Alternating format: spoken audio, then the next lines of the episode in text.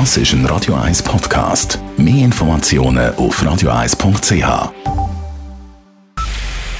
Es ist 9 Uhr. Radio 1, der Tag in 3 Minuten. Mit dem Hannes Dickelmann. Die Klimadebatte ist im Schweizer Flugverkehr nicht spürbar. Die Fluggesellschaft Swiss hat auch im vergangenen Jahr erneut einen Passagierrekord verzeichnet. 2019 habe man insgesamt 18,8 Millionen Passagiere befördert, teilte die Airline heute mit. Das entspricht einem erneuten Plus von knapp 5 Prozent gegenüber 2018, das selbst auch schon ein Rekordjahr gewesen war. Auch der Flughafen Zürich meldete heute neue Rekordzahlen. 31,5 Millionen Passagiere reisten im Jahr 2019 über Zürich, knapp anderthalb Prozent mehr als im Jahr zuvor. Der Zürcher Kantonsrat hat sich heute dafür ausgesprochen, dass die Polizei künftig die Nationalität von mutmaßlichen Straftätern nennen soll. Der Rat stimmte einem entsprechenden Gegenvorschlag zu einer SVP-Initiative zu. Im Gegensatz zur Initiative soll die Polizei beim Gegenvorschlag jedoch darauf verzichten, bei Schweizer Tätern auch einen allfälligen Migrationshintergrund oder Doppelstaatsbürgerschaften zu nennen. Die SVP hatte ihre Initiative lanciert, nachdem die Stadtpolizei Zürich 2017 entschieden hatte, keine Nationalitäten mehr zu nennen. Durch eine kantonale Regelung soll aber auch sie diesen Schritt rückgängig machen müssen. Zürcher Forschern ist ein Durchbruch im Bereich der Organtransplantationsmedizin gelungen. Ein gemeinsames Team von Universität, ETH und Unispital hat eine sogenannte Perfusionsmaschine entwickelt, die eine Spenderleber bis zu einer Woche lang außerhalb des Körpers am Leben erhalten kann. Heute ist dies nur wenige Stunden möglich, danach ist es für eine Transplantation zu spät. Die neue Technologie sei weltweit einzigartig, so die Forscher, und werde mehr geglückte Lebertransplantationen ermöglichen.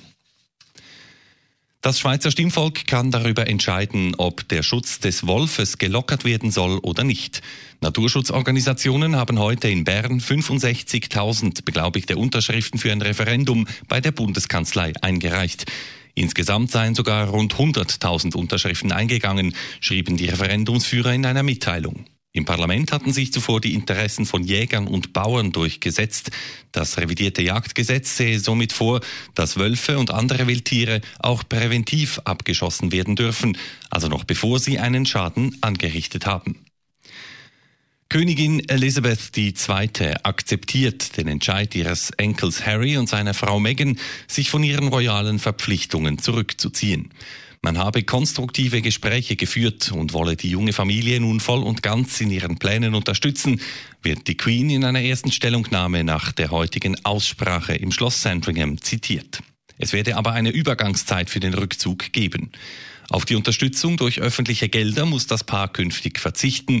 Ihre Titel als Herzog und Herzogin von Sussex scheinen Harry und Meghan gemäß Wortlaut der Mitteilung jedoch behalten zu können. Radio 1 Wetter. Nach einer meistens klaren Nacht startet der Dienstagmorgen stellenweise mit Nebel. Der Nebel löst sich den Tag durch dann aber auf. Es wird recht sonnig mit ein paar hohen Wolkenfeldern und Temperaturen im Flachland steigen von minus 2 bis 0 Grad am Morgen bis auf etwa 7 bis 9 Grad am Nachmittag. Das war der Tag in 3 Minuten.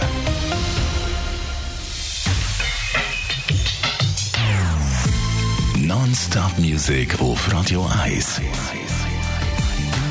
Die besten Songs von allen Zeiten. Non-Stop.